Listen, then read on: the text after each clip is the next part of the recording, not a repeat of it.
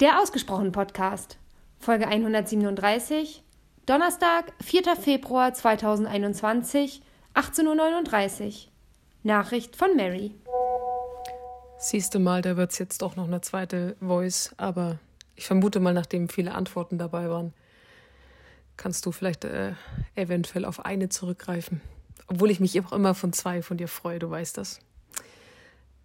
Du hast ähm, noch eine Sache gefragt, was in dem Skype-Call, was da so Negatives über Clubhouse gesagt wurde. Also, vielleicht muss man dazu sagen, dass meine Schwestern samt ähm, Freunde alle nicht sehr Social Media affin sind. Also, ich glaube, meine ältere Schwester ist bei gar nichts so richtig vertreten. Ähm, meine jüngere jetzt irgendwie auch, glaube ich, auf Insta, aber auch mehr so, weil man halt da irgendwie so ist. Ich glaube, beide haben nie irgendwie groß was gepostet. Da sind wir uns, glaube ich, alle drei recht ähnlich. Ich für mich habe da halt nochmal einen anderen Zugang. A, weil ich, glaube ich, so ein Ticken mainstreamiger bin als die anderen beiden und weil es halt auch so ein bisschen beruflich mit dazugehört. Ich glaube, das, was mich gestört hat, war einfach äh, der Faktor, was ich ja auch schon so ein bisschen angerissen habe, über etwas in Anführungsstrichen zu urteilen, was ich überhaupt nicht beurteilen kann, weil ich es kein einziges Mal gesehen habe. Und ich weiß gerade bei meiner älteren Schwester, die ist sehr belesen und äh, die hat da mit Sicherheit viel Einblick und hat da viel Wissen schon dazu. Also sie sagt nicht einfach Dinge nur so. Und dennoch war es der Plattform nicht so ganz gerecht. Also was ich verstehen kann, es galt natürlich als Hauptkritikpunkt und da bin ich voll d'accord mit äh, allen, äh, das Thema Datenschutz. Und ähm, das ist natürlich absolute Scheiße, muss man mal so sagen. Und klar, wenn ich das natürlich als Hauptargument gelten lasse und das andere dahinter gar nicht sehen möchte, dann ist ein, ein Urteil relativ schnell klar. Aber das, das in Anführungsstrichen Gute dahinter überhaupt erstmal gar nicht sehen zu wollen oder zumindest dem Ganzen eine Chance zu geben, es auszutesten oder äh, jedenfalls die anderen Argumente in irgendeiner Form, wenn sie Sinn ergeben, stehen zu lassen, das fand ich ein bisschen schade tatsächlich in dem Zusammenhang. Und man, die Plattform hat seine negativen Aspekte. Ne? Ich habe jetzt, glaube ich, vorhin irgendwie gelesen, dieser, ich weiß gar nicht, wie er heißt, von diesem Abu Chaka-Clan. Irgendwie der Chef oder der, der Oberste oder der Bekannteste, keine Ahnung, hat wohl auch einen Raum aufgemacht mit ähm, vollen 5000.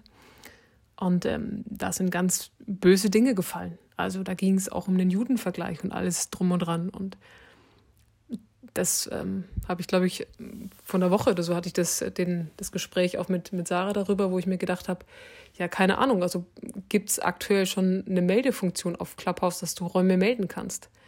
Ich habe auch wirklich Angst davor, dass da Räume aufgemacht werden, die die AfD oder irgendwas dergleichen wirklich benutzt, um nicht wirklich mit dem Namen AfD, aber unter einem anderen Deckmantel da wirklich junge Menschen zu aktivieren oder ich sage jetzt mal ich sag nicht, na doch, in, man, in, meinen Augen tatsächlich in vielerlei Hinsicht auch falsche Meinungen, ähm, schwerwiegende Sachen äh, zu teilen und da Leute mit reinzuziehen.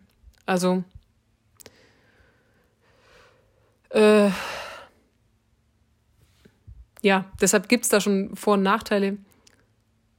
Sie waren da halt sehr radikal in dem, wie sie es gesagt haben. Besonders eben ja, sie haben es halt einfach so ein bisschen kaputt geredet, naja, neue Plattform wird eh nichts und äh, so. Und ähm, das äh, mag ich halt an sich nicht und ich äh, habe das früher auch sehr stark gehabt, dieses ich kenne was nicht, aber ich urteile schon mal. Ich versuche mir das immer mehr abzugewöhnen und wahrscheinlich fällt es mir deshalb halt auch auf. Ne? Außenwahrnehmung, ein schöner Trigger. Ähm, und ich möchte so nicht sein. Ich möchte dem Ganzen zumindest eine faire Chance geben oder ich sage halt, okay, die Plattform an sich mag gute Aspekte haben. Ich kann das für mich nicht geltend machen, weil der Datenschutz für mich über alles steht und entsprechend das für mich keinen Sinn macht. Punkt. Ähm, wenn man das natürlich so argumentiert, ist es auch wieder eine andere Frage. Und dann hast du mir die wunderbare Frage gestellt. Ich wollte mir eigentlich jetzt Gedanken machen, habe ich aber nicht gemacht. Wie hast du es gesagt? Ich habe es mir aufgeschrieben. Äh, also sozusagen so ein bisschen ein Vorsatz für den kommenden Dezember. Was feiere ich Ende Dezember? was habe ich Wertvolles und Neues gelernt? Also so ein bisschen ja, als wäre ich jetzt schon im Dezember angekommen, so habe ich es verstanden. Ich glaube, was ich gerade sehr gut lerne und was im Dezember hoffentlich sich als deutlich routinierter anfühlt, ist standhafter zu sein und dran zu bleiben. Ich habe so das Gefühl, dass der Januar war, wie als hätte jemand, als hätte jemand so eine Schneekugel in der Hand gehabt. Mein Leben war da genau drin und einmal kräftig durchgeschüttelt. Und jetzt beruhigt sich vieles und jetzt, ich merke jetzt im Februar ist eine unfassbar andere Energie da. Ich merke, wie mich dieses Dranbleiben so unfassbar motiviert gerade ähm, und zu einem anderen Menschen macht, mich wachsen lässt, weiter ähm, Komfortzonen erweitern lässt. Und ich glaube, wenn ich am Ende des, wenn ich jetzt heute sagen würde, es ist jetzt Dezember und ich sage, ich habe meine Jahresziele erreicht und damit meine ich jetzt ganz klar auch mein Umsatzziel, das ich ähm, heute aufgestellt habe und ähm, ein paar andere Ziele, dann bin ich happy und nicht falsch verstehen, nicht weil ich das Ziel erreicht habe und sage, wow, das Geld ist auf dem Konto, sondern weil ich das nur erreichen werde, wenn ich dran geblieben bin, wenn ich über mich viel mehr gelernt habe und immer wieder dieser in Anführungsstrichen Angst in die Augen geguckt habe und äh, gewachsen bin. Sonst wird das nicht möglich sein. Da wird ganz, ganz viel von mir verlangt sein, um das zu erreichen. Und wenn ich im Dezember sagen kann, das habe ich erreicht oder bin wegen mir auch knapp drunter oder so, dann ist völlig fein. Aber sonst ist dieses Ziel nicht möglich. Und wenn ich, ja, das ist so, so, ich weiß nicht, ob das das war, was du genau hören wolltest. Wenn nicht, berichtige mich nochmal gerne. Aber das äh, kam mir jetzt so als erstes in den Sinn. Aber vielleicht hast du mal Lust, tatsächlich China äh, mal zu fragen, wie man in Anführungsstrichen richtig so einen Vorausblick macht. Also als hätte ich jetzt so einen Glücksvorsatz, ne? So Glücksvorsatz für, wo bin ich im Dezember? Wie gehe ich das richtig an?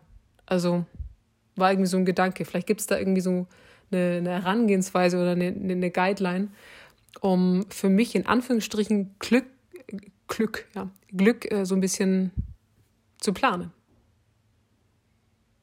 Würde mich mal interessieren.